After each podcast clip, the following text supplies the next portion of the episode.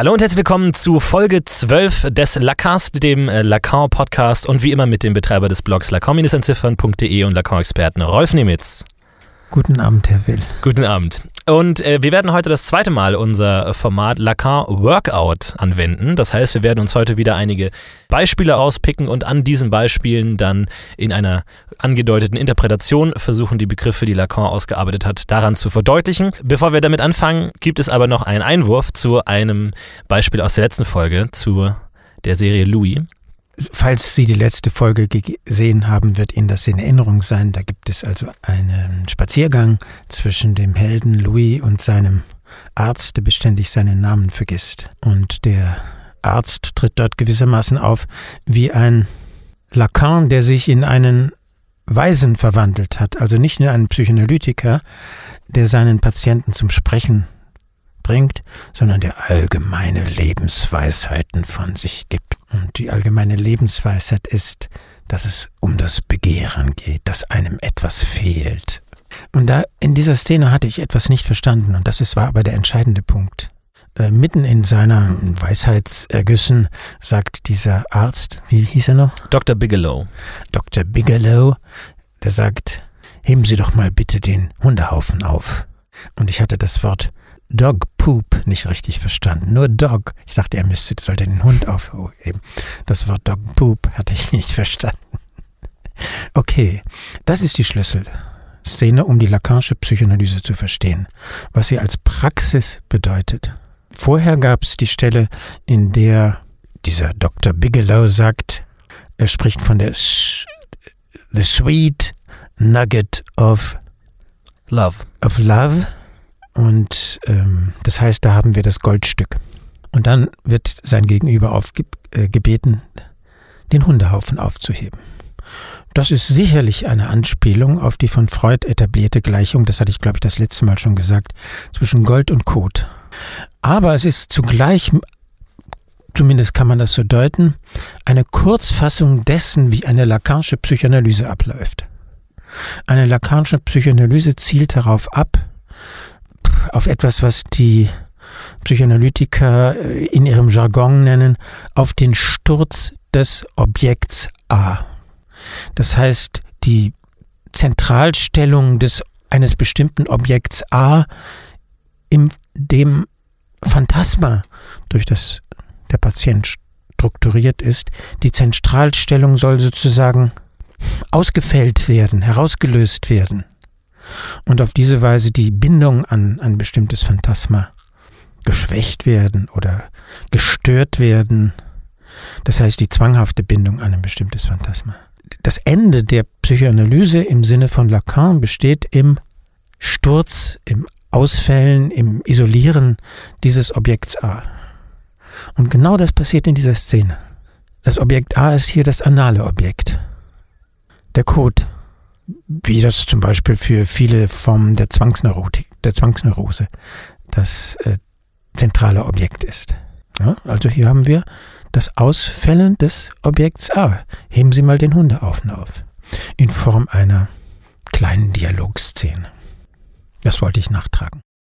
Das erste Beispiel, mit dem wir uns heute befassen wollen, ist ein Bild, das ich gefunden habe. Und zwar ist auf diesem Bild ein äh, Kleidungsladen abgebildet. Und dieser Kleidungsladen hat über dem Eingang ein großes Schild montiert, auf dem ein Spruch steht, die man auch an anderen Stellen finden kann. Man kann ihn zum Beispiel auf äh, Taschen gedruckt kaufen oder auf T-Shirts findet man ihn auch. Und dieser Spruch lautet, Shopping is cheaper than therapy. Und wir wollen heute mal ein bisschen angucken, was wir mit diesem Satz anfangen können.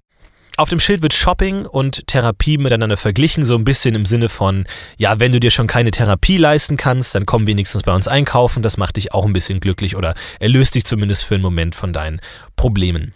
Das ist die Aussage auf der ersten Ebene. Ich denke, das ist aber nicht das, was tatsächlich damit ausgesagt werden soll, sondern das Ganze ist ironisch zu verstehen. Das heißt, dieses Schild behauptet nicht tatsächlich, dass Shopping glücklicher macht als eine Therapie, sondern eine Therapie natürlich offensichtlich ähm, die bessere Lösung ist und zu langanhaltenderem Glück führt. Das ist äh, die Prämisse, mit dem dieses Schild hier humoristisch spielt.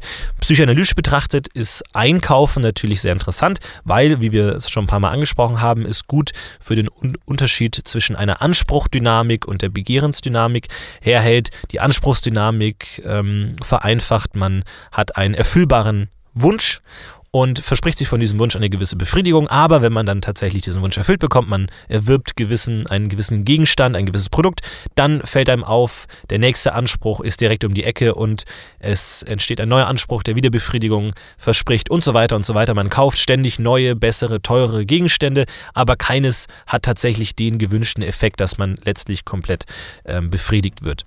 Das ist der Effekt des unbewussten Begehrens, das sich darin ausdrückt, dass eben immer ein weiterer Anspruch folgt. Das heißt, wir haben hier auf diesem Schild Shopping für den Kreislauf der Ansprüche und Therapy für das unbewusste Begehren und die Analyse davon. In der Therapie wird genau das versucht zu analysieren, also da geht es dann eben nicht um die Ansprüche, sondern um das unbewusste Begehren, das versucht wird zu analysieren und vielleicht ein bisschen zu lockern und auf welchen Phantasmen beruht das etc., wie wir ja schon in den verschiedenen Folgen gehört haben. Das Begehren ist an sich unbewusst, aber das Schild spielt mit der gleichen Aussage, da es ja ironisch gemeint ist. Das heißt, dieses Schild ist sich durchaus im Klaren darüber, dass Shopping nicht wirklich auf dieselbe Art glücklich macht und nicht zu langanhaltendem Glück führt, wie es zum Beispiel vielleicht eine Therapie tun würde. Das heißt, obwohl dieses, dieser Mechanismus des Begehrens unbewusst ist, haben wir es hier trotzdem ironisch auf einer bewussten Seite. Diese Dynamik kann gleichzeitig bewusst und unbewusst sein. Und das ist etwas, das Freud auch beschreibt, und zwar, dass etwas, das unbewusst ist, durchaus als Bewusstes erkannt und verstanden werden kann, aber trotzdem noch den Effekt des Unbewussten beibehält. Das heißt, nur weil etwas bewusst ist, ist es nicht automatisch nicht unbewusst sondern es sind zwei getrennte Dinge. Einmal kann das Bewusste verstanden werden und formuliert werden und andererseits kann es angenommen werden, das heißt psychoanalytisch durchgearbeitet und tatsächlich als Unbewusstes aufgelöst oder in seinem Effekt beschränkt werden kann. Das heißt, was wir hier haben in dem Schild, ist das Phänomen, dass etwas bewusst verstanden wird, aber trotzdem noch wirkt. Obwohl die Kunden wissen, dass das Einkaufen, das Hinterherrennen nach Ansprüchen letztlich nicht glücklich macht, verhalten sie sich so, als würden sie es nicht wissen. Das unbewusste Begehren wirkt trotzdem weiter. Und dieser Laden kann sogar mit dieser Aussage Werbung machen und es funktioniert trotzdem, weil es gleichzeitig bewusst ist, aber trotzdem noch unbewusst wirkt. Na, das Schöne an solchen Sprüchen ist, dass man sie auf sehr viele Weisen deuten kann. Das hat keine feste Bedeutung. Die in Lacanischer Terminologie das Signifikat gleitet unter dem Signifikanten. Eine bestimmte Wortkette äh, hat alle möglichen Bedeutungen. Ich schlage Ihnen eine zweite Bedeutung vor. Die zweite Bedeutung besagt, dieser Spruch ist streng lakanianisch, ohne Ironie. Warum? Naja, der Ausgangspunkt ist die scharfe Unterscheidung zwischen Psychoanalyse und Therapie. Die Lacanianer begreifen das, was sie machen, nicht als Therapie, sondern als Psychoanalyse im Unterschied zu Therapie. Was ist Therapie? Therapie zielt in der Perspektive der Lacanianer vor allem auf Ich-Stärkung. Okay? Ich-Stärkung heißt Stärkung des imaginären Ichs. Dass man also sozusagen ein Mensch wird, der äh, rational seine Aufgaben, Aufgaben plant, äh, zu seinen Trieben in ein äh, beherrschendes Verhältnis tritt und so weiter. Und äh, Therapie, verstanden als Ich-Stärkung, ist tatsächlich ungefähr dasselbe wie Shopping. Was macht man beim Shopping? Shopping ist vor allem Kleider kaufen. Daran denke ich vor allem bei diesem Spruch. Ich sehe sozusagen eine Boutique von mir. Und was macht man, wenn man nervös ist, wenn man eine Prüfung vor sich hat, wenn man, um sich zu beruhigen, man, also vor allem Frauen, aber Männer auch vielleicht manchmal, man kauft sich was Neues. Das heißt, man begibt sich in die Zone des Spiegelstadiums. Man sieht sich dann im Spiegel an und man hat den Eindruck, oh, so schlimm sehe ich heute doch nun doch wieder nicht aus. Also ist auch Shopping eine Form der Ich-Stärkung. Man erschafft sich ein Spiegel-Ich. Und genau dasselbe macht eine Therapie. Meine reflexartige Frage wäre jetzt natürlich, was macht eine Lacage-Therapie denn anders? Was, was macht sie anders? Auf jeden Fall lehnt sie die Ich-Stärkung ab. Das Ich existiert immer nur über sein Doppel, über einen anderen.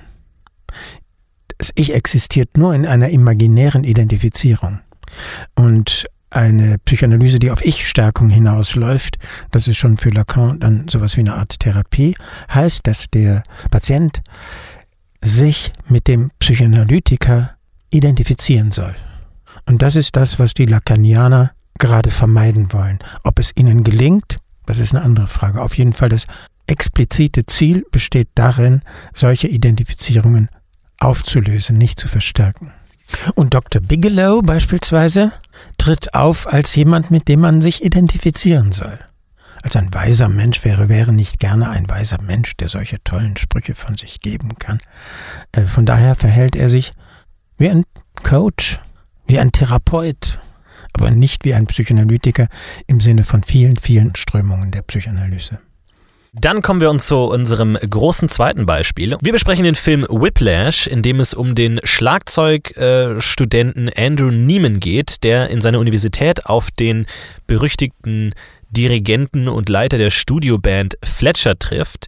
Und im Laufe des Films äh, verfolgen wir die Beziehung dieser beiden Figuren, in der Fletcher immer mehr versucht, das Beste aus Andrew rauszuholen, ihn zu einem möglichst guten Schlagzeuger zu machen, indem er ihn drangsaliert, unter hartem Drill versucht, das Beste aus ihm rauszuholen, ihn letztendlich auch ähm, verbale und körperliche Gewalt antut. Und der Film endet letztlich in einem großen Konzert, in der Andrew Neiman es dann tatsächlich schafft, als brillanter Schlagzeuger ein wundervolles Solo zu spielen. Wir schauen uns das alles nochmal genau an, aber wir hören jetzt mal in die Eröffnungsszene rein, wo die beiden sich das allererste Mal begegnen.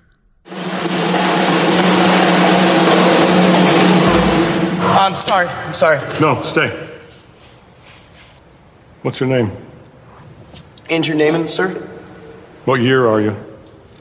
I'm uh first year. You know who I am? Yes, sir. So you know I'm looking for players. Yes, sir.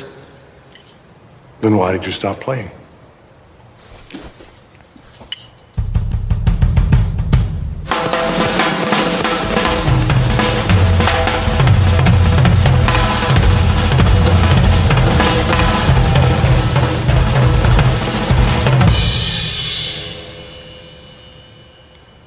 Did I ask you to start playing again?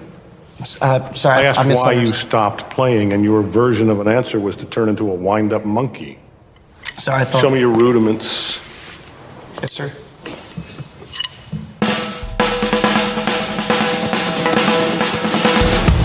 Double time swing.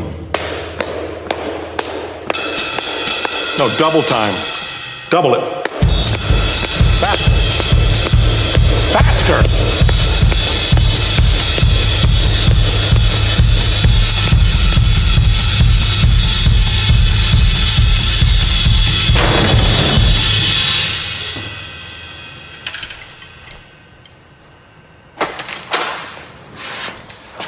Oopsie daisy. Forgot my jacket.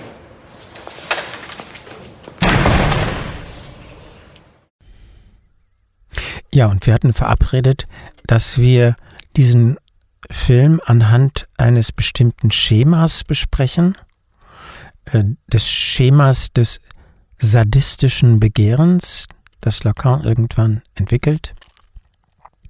Die genauen Angaben finden Sie in uns in dem Blog zu diesem Podcast und auch das Schema selbst werden Sie dort sehen können. Gut, wir wollen es also anhand eines bestimmten Schemas besprechen. Das ist ein Schema, in dem der Sadist auf der linken Seite steht und sein Adressat, das gedemütigte Opfer, auf der rechten Seite. Wir haben also zwei Seiten. Und auf beiden Seiten gibt es wiederum zwei Pos Positionen. Der Sadist nimmt zwei Positionen gleichzeitig an und sein Gegenüber nimmt zwei Positionen gleichzeitig an. Wir haben also ein Viererschema. Und anhand dieses Viererschemas wollen wir über diesen Film sprechen. Gut, dann ich nehme mal an, der, der Sadist ist in dieser Hinsicht Fletcher und sein Opfer ist Andrew, der Student. Ja, das Wort Sadist hat natürlich mehrere Bedeutungen. Man versteht darunter auch bestimmte sexuelle Praktiken. Das ist hier aber nicht gemeint, sondern Sadist in dem Sinne, wie man das auch in der Umgangssprache verwendet. Das ist jemand, der es genießt, den anderen zu quälen. Und mit welchen zwei Punkten der Identifikation haben wir es zu tun beim Sadisten? Der eine Punkt ist, dass er sich, der heißt in diesem Schema, Wille zum Genießen. Und der andere Punkt heißt Objekt A. Ich fange an mit dem ersten Punkt, mit dem Willen zum Genießen. Die Hauptthese von Lacan zum Sadismus lautet, der Sadist quält sein Opfer, aber nicht auf eigene Rechnung. Unbewusst begreift er sich als Instrument eines anderen, eines, eine Art, von einer Art Gott, eines schwarzen Gottes, eines grausamen Gottes. Das weiß er nicht. Der Sadist äh, hat die Illusion, dass er ein souveränes Subjekt ist, der tut, was er, äh, das tut, was er will. Aber in Wirklichkeit ist er, unbewusst begreift er sich als Agent eines grausamen Gesetzgebers. Und wo sehen wir das hier bei Whiplash? Was ist da der, der dunkle Gott? Ja, wir können natürlich nicht in das Unbewusste dieses Dirigenten und Bandleaders hineinschauen von Fletcher. Wir können das nur aus bestimmten Details erraten. Auf jeden Fall stellt er sich in, seine, in seiner Grausamkeit so dar, dass das alles einem höheren Zweck dient. Immer wieder berichtet er, wie Charlie Parker, der berühmte Jazzmusiker, Saxophonist, wie der zu einem der größten Musiker der, des 20. Jahrhunderts wurde. Nämlich dadurch, dass ihm sein Lehrer, ich glaube, einen Stuhl an den Kopf geworfen hat. Und genau diese Szene wiederholt sich hier in diesem Film. Irgendwann sehen wir den Fletcher, wie er äh, Andrew Neiman einen Stuhl an den Kopf wirft. Das heißt, wir kriegen mit, Fletcher rechtfertigt das, was er tut, damit, dass es für eine höhere Sache ist. Er will das Letzte aus dem Orchester herausholen. Er will äh, und aus, das Letzte aus dem einzelnen Musiker. Er will sie zu, zu großen Musikern machen.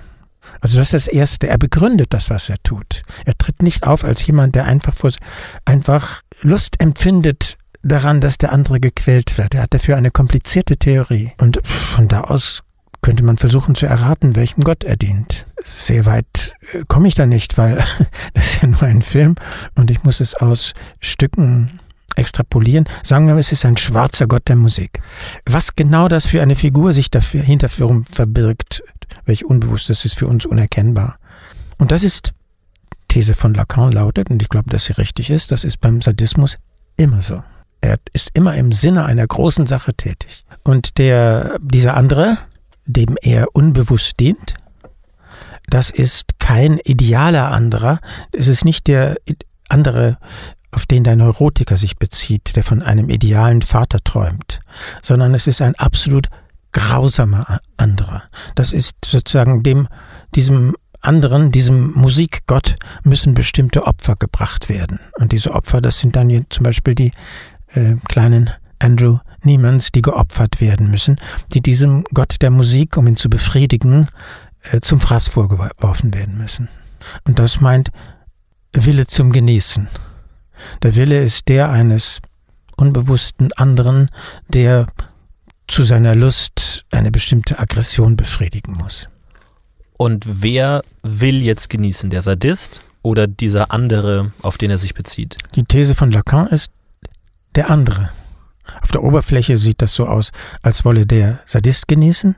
Er weiß nicht, dass er dem Genießen einer unbewussten Figur dient. Einer in seinem Unbewussten verankerten Figur. Könnte es also auch sein, dass der Sadist sein Handeln bewusst gar nicht genießt? Das habe ich nicht verstanden. Äh, Lacan scheint in diese Richtung zu gehen. Er spricht äh, in Bezug auf den Sadisten von einem versteinerten Genießen. Und vielleicht äh, will er das damit andeuten. Aber die Bemerkungen von ihm sind so extrem andeutungshaft, dass ich da keine klare Antwort geben kann. Gut, das ist der eine Teil des Sadisten. Der andere Teil Objekt A. Wie passt das da rein? Lacan fragt sich, was für ein Trieb liegt dem Sadismus zugrunde und er behauptet, verblüffenderweise oder nicht verblüffenderweise, äh, letztlich ist es ist der Trieb, der mit Sadismus und Masochismus verbunden ist, etwas, was er Invokationstrieb nennt oder Anrufungstrieb, wird es im Deutschen auch übersetzt. Oder vielleicht wäre die beste Übersetzung der Stimmtrieb. Es geht um die mit der Stimme verbundene Lust. Und dass es so ist, dass äh, Sadomasochismus mit der Stimme zusammenhängt, das lässt sich im Falle des äh, sexuellen Sadomasochismus leicht beobachten. Also eine der erregendsten Merkmale des Sadisten jetzt bei ähm, sadomasochistischen sexuellen Praktiken ist für denjenigen, der in der Position des Masochisten ist, die Stimme äh, des, desjenigen, der die dominante Position einnimmt. Die Stimme ist also für des Herrn ist für manche Leute von unmittelbarem, überwältigendem sexuellen Reiz. Das wäre jetzt ein Anknüpfungspunkt, um einen ersten Eindruck von der Stimme bekommen zu können. Okay, dass der Sadist identifiziert sich, sagt Lacan, mit der Stimme als Objekt A. Und äh, dazu muss man wissen, was die Stimme als Objekt A ist und wie diese Identifizierung aussieht. Die Stimme als Objekt A, das ist, äh, sie ist nur dann ein Objekt A, wenn sie abgetrennt ist und wenn die Annäherung Angst hervorruft. Man muss sich also fragen, wo haben wir es mit einer abgetrennten Stimme zu tun, die Angst hervorruft. Lacan erläutert das an einem am Beispiel eines jüdischen Rituals, äh, das zu bestimmten Festtagen ausgeübt wird. Da wird in ein bestimmtes Horn geblasen, ein Widderhorn, Schofar genannt. Ich habe dieses Schofarhorn nie gehört, aber es muss irgendeinem Brüllen ähnlich klingen. Und das wird hartnäckig bei wichtigen Feiertagen, wird also ins Schofar geblasen. Schade, sonst könnten wir das hier einspielen. Wir können es hier gerne einspielen. Dann hören wir uns jetzt mal das Schofar an.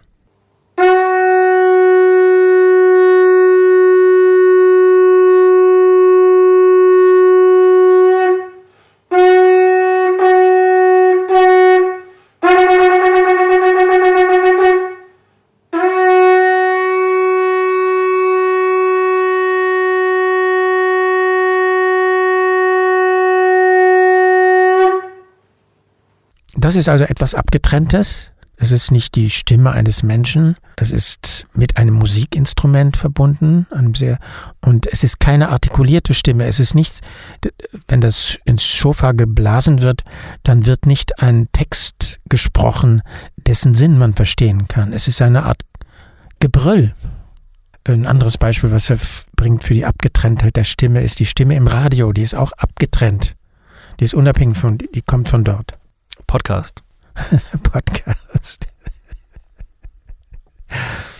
Ich erinnere mich an eine Szene, wo meine Tochter, als sie noch sehr klein war, plötzlich im Wohnzimmer die, die, die wie sagt man, die HiFi-Anlage anstellte und plötzlich war ein, kam nichts weiter daraus als ein lautes Dröhnen.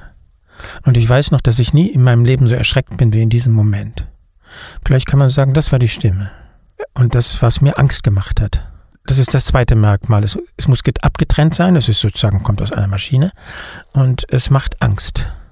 Und dann wissen wir, wir haben es mit dem Objekt A zu tun. Und ich weiß, dass das für mich ein sehr wichtiges Objekt ist. Ich erinnere mich auch an eine Szene, das war im Zusammenhang einer bestimmten Ausbildung. Da sollte man lernen, mit Aggression umzugehen. Da wurden wir in zwei Reihen gegeneinander aufgestellt und äh, zunächst im Abstand von vielleicht fünf Metern und da müssten wir uns böse Worte zurufen. Und dann Schimpfwörter. Und dann schritten wir langsam aufeinander zu, dass die Reihen immer enger wurden und mussten immer weiter Beschimpfungen rufen. Und danach war ich zwei Tage lang fix und fertig. Mir zitterten vor Angst die Knie. Das war eine Inszenierung der Stimme hier ein bisschen mehr mit Signifikanten verbunden, also mit, Bedeu mit Wörtern, die Bedeutungen haben. Aber das Entscheidende war dieses Brüllen. Also das sind erstmal Annäherungen an das, was die Stimme ist. Äh, die, Im psychoanalytischen Feld ist die, stößt Lacan auf die Stimme zum ersten Mal im Falle der Psychose. Da gibt es also Psychotiker, die, wie jeder weiß, die hören Stimmen. Und in deren Perspektive kommen die von irgendwo. Das heißt, die sind abgetrennt.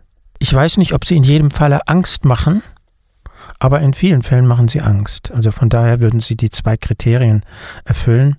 Am schönsten wäre es, wenn sie keine richtigen Sätze sagen, sondern nur herumbrüllen. Äh, dann wären sie am dichtesten an Lacans Definition. Aber sein Beispiel dort sind Stimmen, die abgebrochene Sätze sagen. Du müsstest mich doch gleich, das ist die Stimme, die der Psychotiker hört. Eine andere Stimme, mit der die Psychoanalyse es zu tun hat, ist die Stimme des Über-Ichs. Und Freud formuliert irgendwo, dass die Stimme des Über-Ichs tatsächlich von der Stimme kommt, von einer Stimme, die man hört. Lacan selbst sagt, das Über, die Quelle des Über-Ichs ist eine dröhnende Stimme zum Spektrum dessen, was Lacan unter der Stimme versteht. Okay? Gut. Also, wir kommen zurück zum Film Whiplash. Und die Frage ist, wo haben wir hier die Stimme? Und wo haben wir hier die Identifizierung des Sadisten mit der Stimme? Na, in Whiplash haben wir nicht das Schofar, aber wir haben das Trommeln. Ich weiß nicht, in zwei Drittel des Films, drei Viertel des Films hört man beständige Trommelmusik, rasende Trommelaktionen. Ich würde sagen, das ist etwas ähnliches wie das Schofar.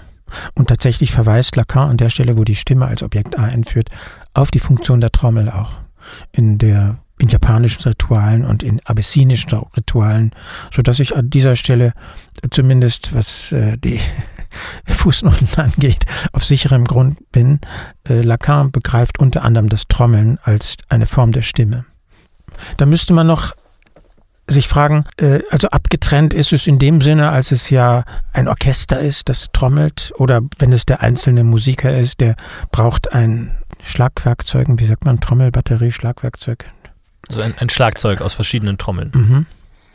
Trommeln und Becken, Becken und verschiedenen anderen Perkussionsinstrumenten. Von daher kann man sich halbwegs vorstellen, was hier die Stimme ist. Dieses dauernde Geräusch, das diesen Film bestimmt. Das Geräusch der, des Schlagzeugs. Hat es was mit Angst zu tun? Aber auf jeden Fall. Jetzt allerdings auf der Seite, auf der Seite des Opfers, auf der Seite von Newman. Da wird also dazu so getriezt, dass er sagen mit angstverzerrtem Gesicht Schlagzeug spielt, sodass wir an dieser Stelle eine Verbindung von der Stimme und der Angst haben. So, soweit erstmal, dass man sich was unter Stimme vorstellen kann. Wo haben wir die Identifizierung? Das ist ja die Hauptthese, äh, die, worauf es hinausläuft. Die Identifizierung von dem Dirigenten und Bandleader Fletcher mit der Stimme. Und ich würde sagen, in den Szenen, in denen er brüllt, da gibt es zwei, drei Szenen, wo er unflätig herumbrüllt. Und da würde ich sagen, identifiziert er sich mit der Stimme. Der hat zwei Stimmen, der Schauspieler, ist, also vielleicht sogar noch mehr, aber mindestens zwei. Er hat noch eine vollkommen entgegengesetzte Stimme, eine warme, freundliche Stimme, eine vereinnahmende, streichelnde Stimme aber die bildet nur den Hintergrund dafür, wie man das aus, von den Sadisten aus den Filmen kennt, dass er plötzlich unerwarteterweise losbrüllt. Ich behaupte, dieses ist der Moment, in dem er sich mit der Stimme identifiziert, in dem er die Stimme übernimmt, in dem er sozusagen selbst äh, zur Trommel wird. Okay, das wären die beiden Punkte. Er ist Lacan zufolge tätig im Sinne, eines grausamen Gottes und dient dessen Lüsten. Diesen grausamen Gott können wir nicht genau erkennen. Es ist irgendeine Instanz im Bereich der Musik, die befriedigt werden will. Und das ist nur zu erkennen an seiner, an seinen komplizierten Begründungen, an seinen elaborierten Rechtfertigungen, dass er für eine Sache arbeitet. Und das zweite ist eben die Identifizierung mit der Stimme, die wir in dieser doppelten Gestalt haben, als Trommel und als Gebrüll. Jetzt wäre der nächste Punkt, wie hängen diese beiden Punkte zusammen? Wie ist das miteinander verbunden, dass der Sadist einerseits im Dienste eines grausamen anderen steht, der nur in Umrissen zu ahnen ist. Und zweitens, dass er sich mit der Stimme identifiziert. Ich kann Ihnen jetzt nur sagen, wie die Lacanische Antwort für das ist. Der Sadist hat das Problem, wie alle Menschen, dass für ihn die traumatischste Erfahrung überhaupt ist, die Konfrontation mit dem Begehren des anderen, wie das Lacan formuliert. Was will der andere von mir? Was will Vater von mir? Was will Mutter von mir? Was wollen die? Und das ist letztlich undurchschaubar. Gleichzeitig ist der andere derjenige, der ein Gesetz verkündet. Man muss das und das tun. Warum sollte man das tun? Die Vorstellung, dass das, was der andere befiehlt, Spinnerei ist, ist traumatisch. Das darf nicht sein. Und äh, die Identifizierung mit dem Objekt A dient jetzt in der Lacanischen Konzeption dazu, diesen Mangel im anderen zu heilen. Das kann man sich so klar machen. Wie kommt die Autorität einer Aussage zustande? Durch das Gebrüll. Als primitivste Form. Wenn mein Vater hat, mein Vater war ein jähzorniger Mensch, bei dem denke ich, an den denke ich beständig hierbei, der einmal in der Woche einen Wutanfall bekam. Woher kam also seine Autorität? Worauf stützte die sich letztlich? Auf das Gebrüll. Und der Sadist identifiziert sich mit diesem Gebrüll, das ist die These von Lacan, um diesen grausamen anderen, dem er dient, diesem grausamen Gott, um dessen Schwäche zu heilen, um seine Autorität zu retten. Für meinen Vater war das wirklich Gott. Mein Vater war extrem fromm. Mein Vater brüllte dauernd. Und ich habe begriffen durch diese äh, Analyse von Lacan, dass er brüllte, um seinen Gott zu schützen. Also weil er dachte, Gott würde das von ihm erwarten? Weil es so gefährlich war, an den Punkt zu kommen, wo das, was geboten war, wo das Gesetz verhängt wurde, dass das möglicherweise in der Luft hängt. Gott ist jetzt in so einem religiösen Zusammenhang wie der, in dem ich aufgewachsen bin, die Quelle aller Gesetze, der großen sittlichen Gesetze und so weiter. Diese Gesetze sind, wodurch sind sie begründet? Na, dadurch, dass Gott sie verkündet hat. Das ist aber eine schwache Begründung. Es muss irgendwie verstärkt werden. Und die Verstärkung durch die, diese Begründungsstelle äh, erfolgt, ist das Geschrei.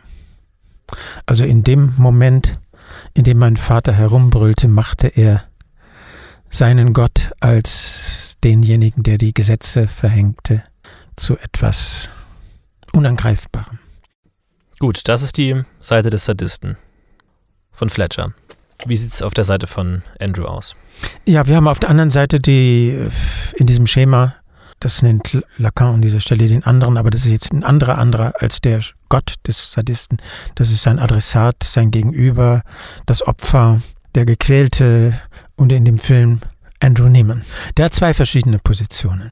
Und die erste ist so sehr einfach zu erfassen. Das ist derjenige, der, der gequält wird und der gedemütigt wird und dem Angst eingejagt wird. Und wie jeder weiß, ist im Sadismus die wichtigste Praktik, dem anderen Angst einzujagen. Genießt der Sadist, dass der andere Angst hat? Das weiß ich nicht genau. Auf jeden Fall ist es wichtig. Gut, also die Praktiken des Sadisten werden dort sehr sorgfältig vorgeführt, vorgeführt in diesem Film, wie er die seine Leute, vor allem jetzt den jungen Schlagzeuger, äh, demütigt, wie er ihm wehtut, er, er schlägt ihn, soweit ich mich erinnere, und wie er ihm vor allem Angst einjagt, dass der dort zitternd vor Angst zitternd trommelt. Und in Lacanischer Sprache heißt das, dieser Adressat des Sadisten nimmt die Position des gespaltenen Subjekts ein. Und inwiefern ist man ein gespaltenes Subjekt in solchen Momenten? Na, wenn ich, ach, wenn ich gedemütigt wer werde, schäme ich mich. Dann bin ich gespalten in die Instanz, die sich schämt und in denjenigen, über den ich mich schäme. Ich bin in mir zerrissen. Dasselbe beim Schmerz.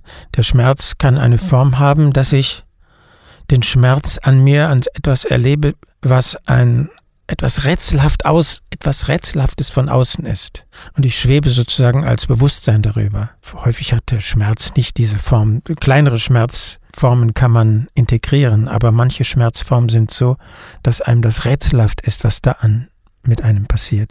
Ich erinnere mich an einen bestimmten äh, Bandscheibenvorfall, den ich mal hatte, wo ich auf der Bahre lag und mich fragte, was mache ich hier und warum tut das so, so weh an mir?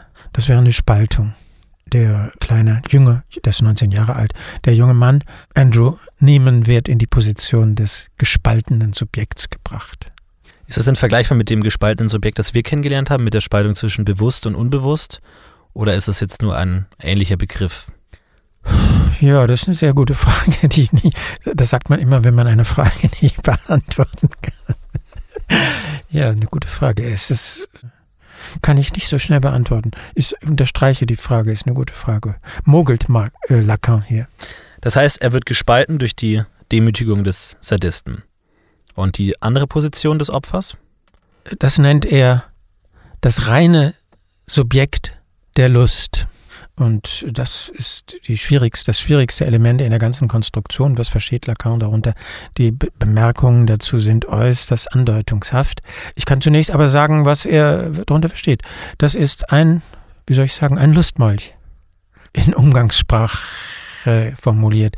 Was ist ein Lustmolch? Das ist jemand, von Lacan aus gesehen, dessen Genießen, dessen Lustempfinden nicht durch die Sprache strukturiert ist der sozusagen auf natürliche Weise Lust empfindet.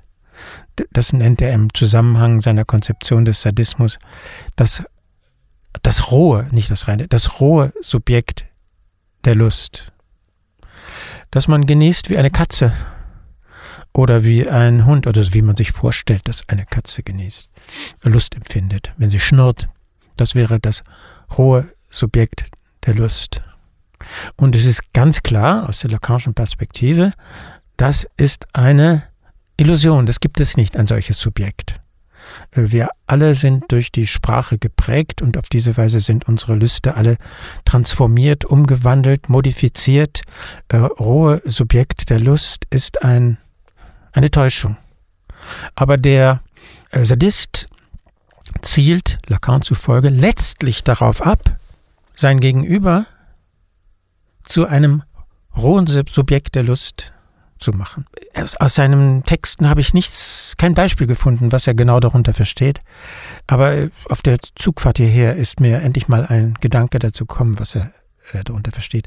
Man kann es vielleicht verdeutlichen mit dem pädagogischen Aspekt sadomasochistischer Beziehungen. Der sadistische Herr, der die dominante, der Mensch, der die dominante Position einnimmt, der arbeitet, soweit ich das weiß, sehr stark mit Erziehungsvorstellungen. Und wozu erzieht er sein Gegenüber? Dazu, ein reines Lustwesen zu sein, seinen natürlichen Neigungen völlig ungehemmt nachzugehen. Möglicherweise ist das die Erziehungsfantasie, die den Sadisten antreibt, das reine Subjekt der Lust. In der Whiplash-Dynamik haben wir ja das ähm, Fletcher zumindest, das behauptet er, ja nur das Beste für Andrew eigentlich will. Dass er Andrew zu dieser Jazz-Legende machen will, wie Charlie Parker und alles, dass er ein tolles, gutes Leben als Musikerlegende haben kann. Vielleicht ist dieses bessere Leben, das nach der, nach der Folter, nach der Tortur kommt, wenn er dann mal an dem Punkt ist, an dem Andrew es endlich schafft, zu dieser Musiker, Musikerlegende zu werden. Ist das vielleicht dieser Punkt? Ja, wenn man noch eins hinzunimmt, dass diese Musik, die Fantasie, die, die Vorstellung, dass diese absolute Spitzenmusiker, dass das reine Natur ist. Und tatsächlich habe ich das im Drehbuch gefunden. Im Internet findet man das Screenplay, äh, nicht das, was wirklich dann gesprochen worden ist, aber das, auf dessen Grundlage man den Film gemacht hat. Und da gibt es eine Szene, die, glaube ich, im Film nicht mehr vorkommt. Da hört Andrew im Hintergrund einen einen Bericht über äh, Buddy Rich, den Sch berühmten Schlagzeuger. Und da heißt es dann, wenn ich mich richtig erinnere, he was a natural born musician. Oder so ähnlich. Ich weiß nicht, ob mein Englisch jetzt korrekt ist. Auf jeden Fall, er war von Natur aus ein Musiker. Das war seine Natur zu spielen. Und ich glaube, das ist ein wichtiger Punkt in dieser äh, Musiker zu werden, ist ja ein, ein Job, bei dem die Ausbildung ein extremes Maß an Disziplin erfordert. Viele, viele, viele Stunden täglich proben. Insofern haben wir gar nichts, gar keine Natur. Aber gleichzeitig ist möglicherweise die Fantasie wirksam, dass am Ende herauskommt, ganz natürlich sich zu, sich zu verhalten. Durch die ganze Qual hindurch zur Natur. Natürlich zu spielen. Die Spaltung der Sprache rückgängig zu machen? Gute Idee.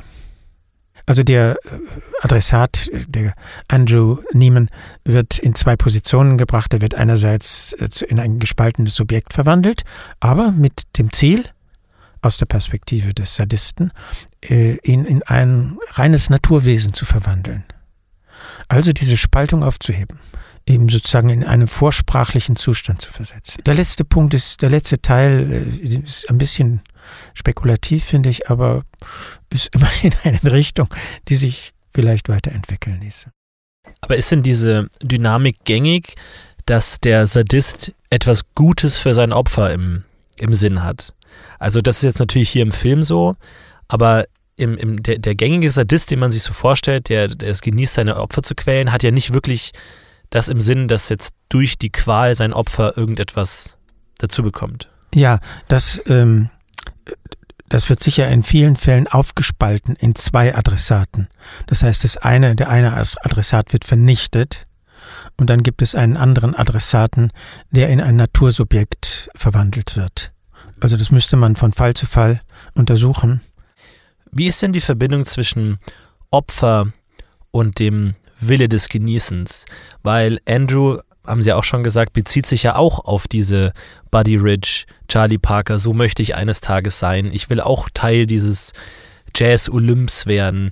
Gibt es da auch eine Verbindung zwischen diesem anderen, auf den Fletcher seinen Auftrag projiziert, und dem, dem Opfer, dem Andrew? Ja, man kann ja diese Geschichte aus zwei Perspektiven äh, untersuchen. Die eine Perspektive ist die des Sadisten. Das haben wir jetzt äh, von Fletcher. Und die andere Perspektive ist die seines Adressaten, also die von Andrew Neiman, des Trommlers. Der nimmt hier die Position des Masochisten an. Aber ich finde die masochistischen Elemente in der Art, wie die Geschichte erzählt wird, so schwach ausgeprägt, dass ich das nicht sehr ergiebig finde, die aus dieser anderen Perspektive zu beschreiben. Das, die, da wird eine andere Geschichte erzählt, eigentlich nicht die sadomasochistische Dynamik, sondern der Film endet ja, Sie haben das am Anfang referiert, mit einer großen Versöhnungsfantasie. Der endet damit, dass der bei einem Konzert der Trommler, sag ich mal, der Trommler das Geschehen an sich reißt. Er wartet gar nicht auf den Einsatz, sondern er kommandiert den Dirigenten und spielt dann zum Schluss ein grandioses Schlagzeug-Solo. Und dann treffen sich die Augen der, der beiden und es flackert auf die Versöhnung zwischen beiden. Ja, das ist der, der Schluss. Ein, das ist das, was man Hollywood-Kino nennt. Am Schluss gibt's ein Happy End. Alle sind versöhnt. Das Opfer und der Täter sind miteinander versöhnt. Das ist die neurotische Fantasie schlechthin. Äh, das würde ich sagen, hat nichts mit Sadomasochismus zu tun. Das ist unergiebig. Das ist eine in dieses Kinosystem eingebaute Kitsch-Fantasie. Deswegen finde ich das unergiebig, in den Film aus der Perspektive von Andrew zu beschreiben. Aber der, der Film lässt die Frage am Ende ja so ein bisschen offen, wer von den beiden jetzt letztlich am Ende, ich sag mal, der Gewinner ist. Also hat es Andrew geschafft, seinen Meister zu überwinden oder hat der Meister in genau dieser Überwindung das bekommen, was er eigentlich wollte?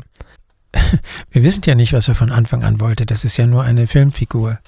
Auf jeden Fall wird uns als Kinozuschauern, die wir zum größten, größeren Teil normale Neurotiker sind, uns wird geliefert eine Befriedigung des Wunschs nach Versöhnung.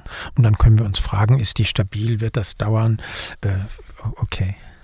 Es wäre sehr lohnend an einem anderen Film die Struktur des Masochismus zu besprechen. Vielleicht finden wir da ein gutes Beispiel. Falls ihr Ideen habt, schreibt uns Kommentare und oder eine Mail, falls ihr einen guten Film für die Perspektive eines Masochisten habt. Gut, das heißt, die, die Struktur des Sadisten besteht aus diesen vier Punkten. Zwei davon auf Seiten des Sadisten und zwei auf Seiten des Opfers. ich, was ich noch nicht ganz verstanden habe, ist, wo jetzt das, die tatsächlich, das tatsächliche Genießen liegt, wo die, wo die Lust. Was kriegt der Sadist daraus? Wo, wo entsteht für ihn ein Genuss oder eine Lust oder ein, ein Mehrwert? Das habe ich nicht verstanden. Die Lacanische These ist, die Lust, um die es hier geht, ist nicht die des Sadisten, sondern die eines anderen, für den er arbeitet. Ich kann das nur so wiedergeben. Dann stellt sich die Frage empirisch, wie ist es mit dem Lustempfinden jetzt auf dieser Seite dieses Individuums, eines einzelnen Sadisten? Und ich weiß darüber nichts, da muss ich passen. Hebe ich als Frage auf.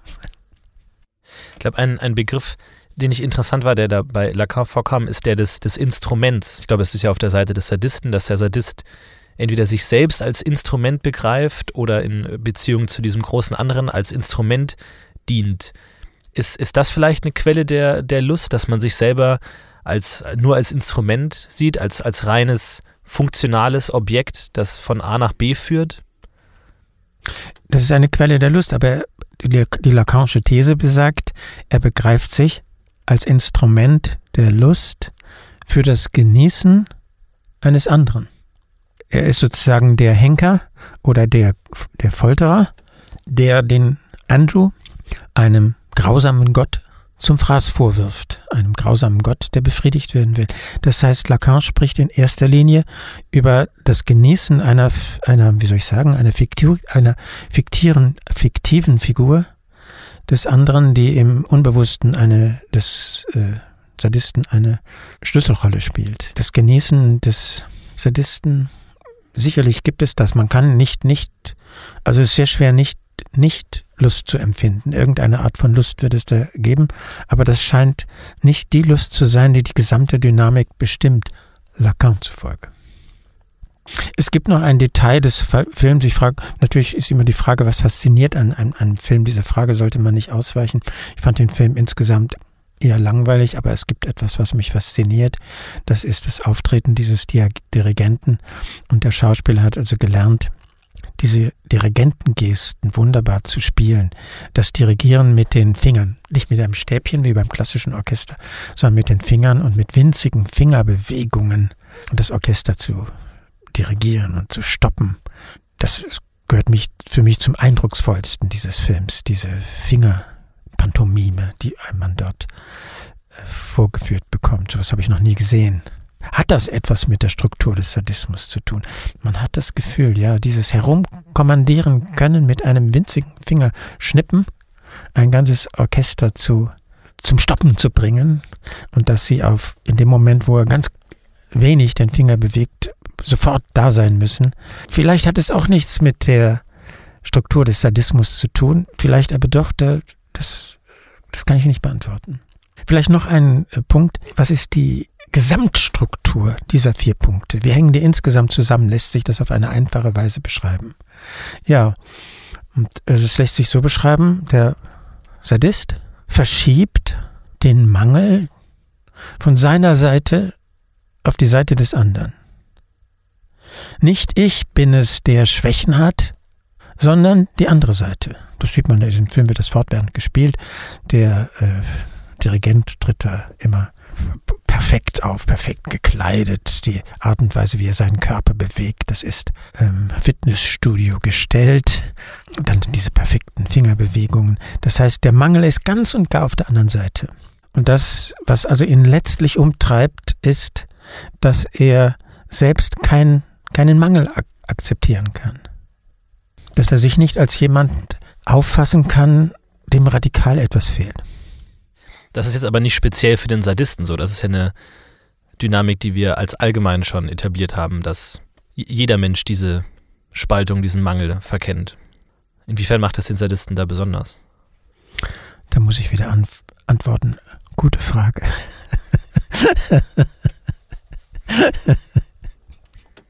da sind wir wieder bei der Anfangsszene von Louis und Dr. Bigelow. Mhm. Das Beste ist, wenn dir etwas fehlt. Und der Fletcher ist jemand, der ist unfähig dazu, dass ihm etwas fehlt.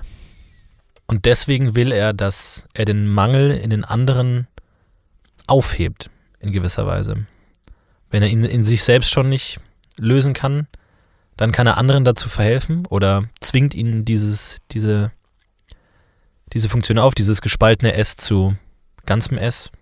Na, Im ersten Zug, sozusagen als Hauptlinie, zwingt er ihnen auf, ein dämliches, beschämendes Subjekt zu sein. Das wird sehr schön in diesem Film gezeigt, äh, wie, wie sich der Schlagzeuger unter diesen Attacken des Sadisten in ein stammelndes, unbeholfenes, verwirrtes Wesen verwandelt.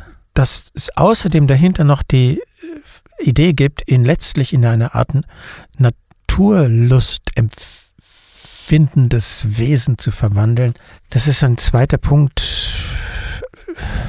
wie der sich das, ja. Mhm. Ja.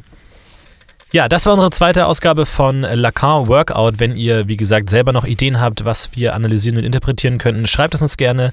Und ansonsten sind auch ähm, andere Fragen, Anmerkungen oder Wünsche gern gesehen an mail.lacast.de oder auf unserer Facebook-Seite Lacast oder auf Twitter an ähm, Lacan Podcast. Und ansonsten vielen Dank für alle Einsendungen und bis nächstes Mal. Vielen Dank an den Lacan-Experten und Betreiber des Blogs lacan-entziffern.de, Rolf Nemitz. Gern geschehen. Tschüss, bis zum nächsten Mal. Tschüss, bis zum nächsten Mal.